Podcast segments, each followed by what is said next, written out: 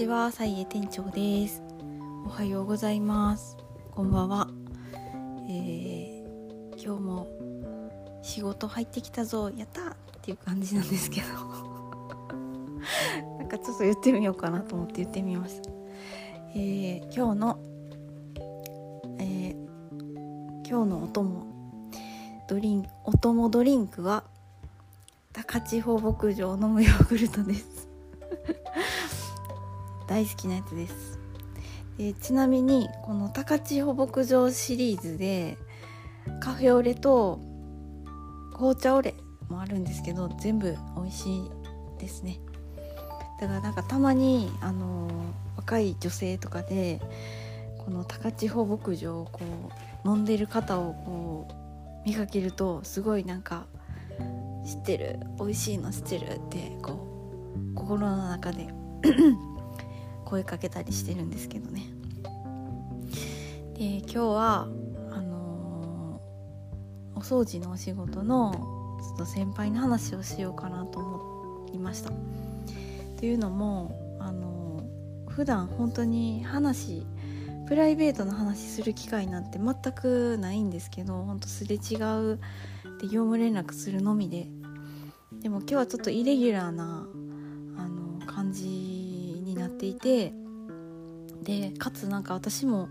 奇跡的に仕事が早く進んでいてちょっとこう雑談する時間があるっていうなんか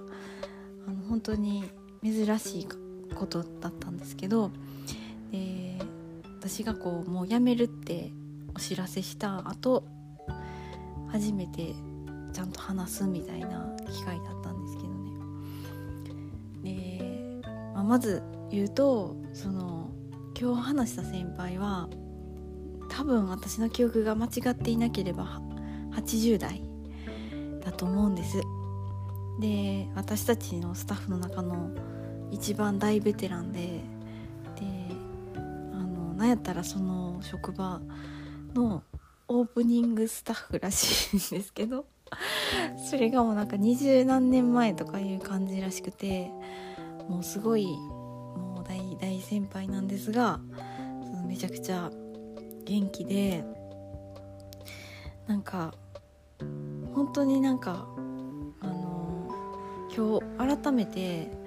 やっぱ私年取るんやったらこんな感じになりたいっていう風に思ったりしましたね。っていうのもその今日そんななんかプライベートなことを話してくださったんですけどなんか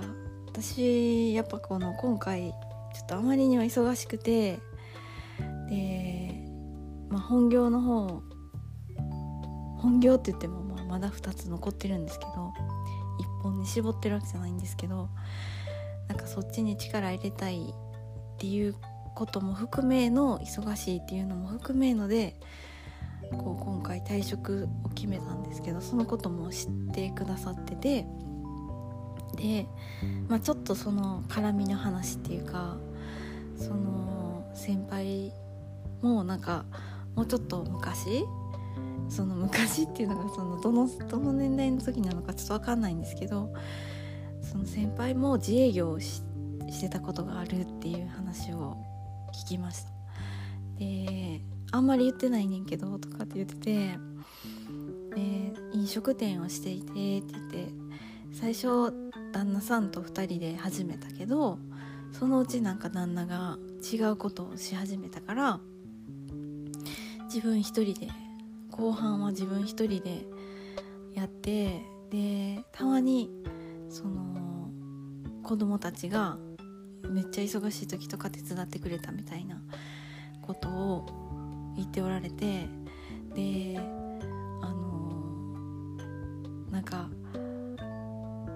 言ったらそのあでさらにその飲食店を一人で切り盛りしてた時もあのお掃除のお仕事って言ってたと思うんですけどその今のとこかどうかは分かんないけどなんかやってやってから自営業行ってみたいな風に話しておられてでかつなんかその子供が手伝ってとか言うってことはなんか子供を送り出してからとかっていうその流れも言ってたんでそのね子育てまあ手伝ってくれるぐらいの年代やったとしても子育てとか家事とかも切り盛りしながら仕事行って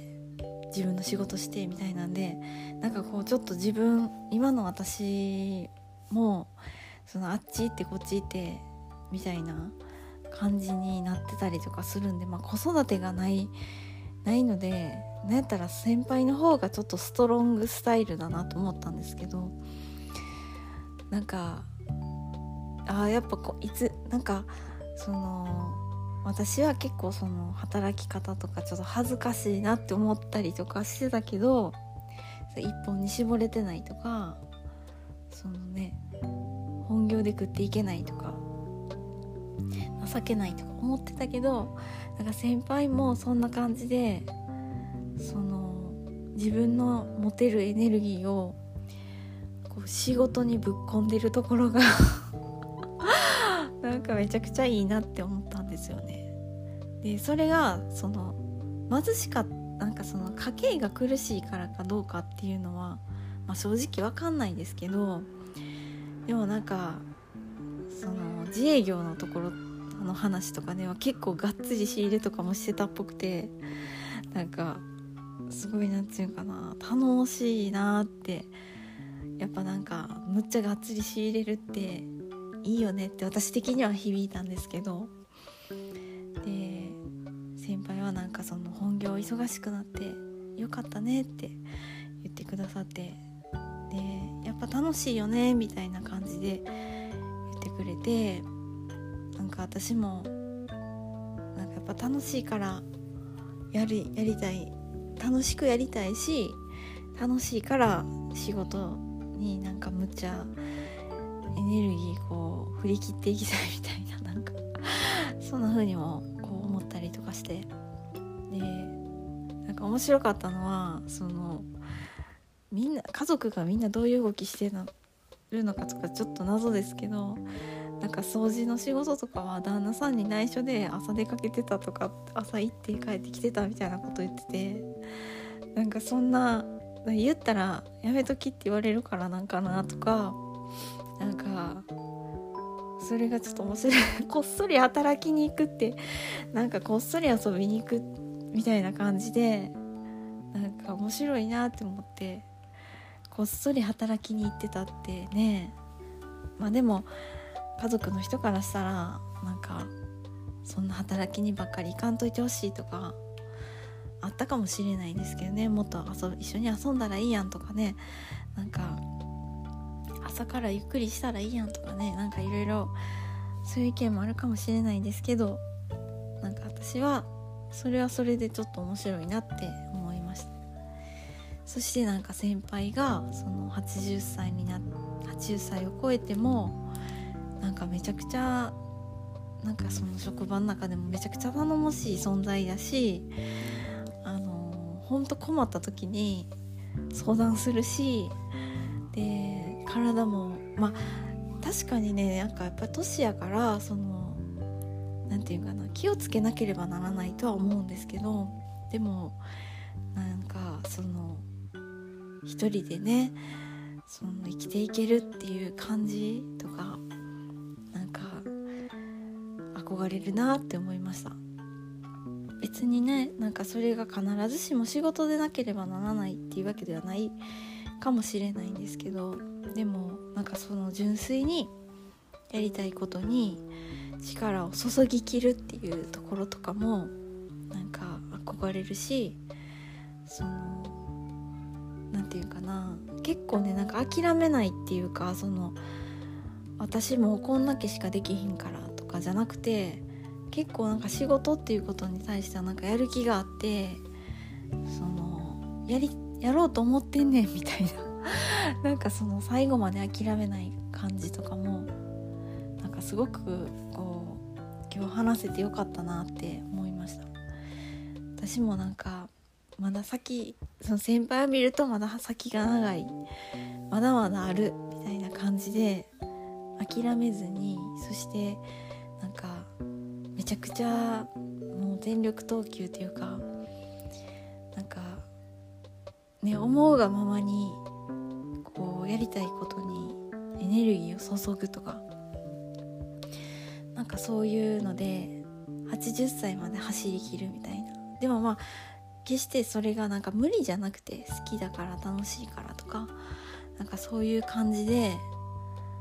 やっていけたらこう結果あの結果はその先輩の姿みたいな感じなのかなと思ったりとかしてあのそんな感じで思いました。皆さんはどうですか？80歳まで働くイメージとかありますか？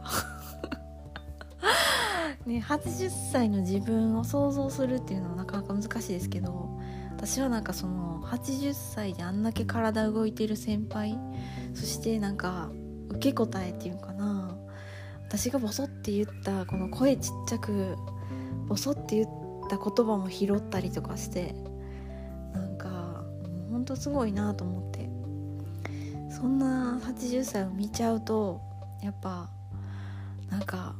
あの頑張れるっていうか。なんか、うん、全然ね貪欲に諦めずに楽しんでいきたいと思ったりしました。ということで、えー、今日は先輩の話でした。身の回りにもなんかすごい素敵な人いるなとか思ったりとかもしました。ということで今日もお聴きいただき本当にありがとうございました。それではあの仕事またやっていきたいと思います。さようなら。バイバーイ。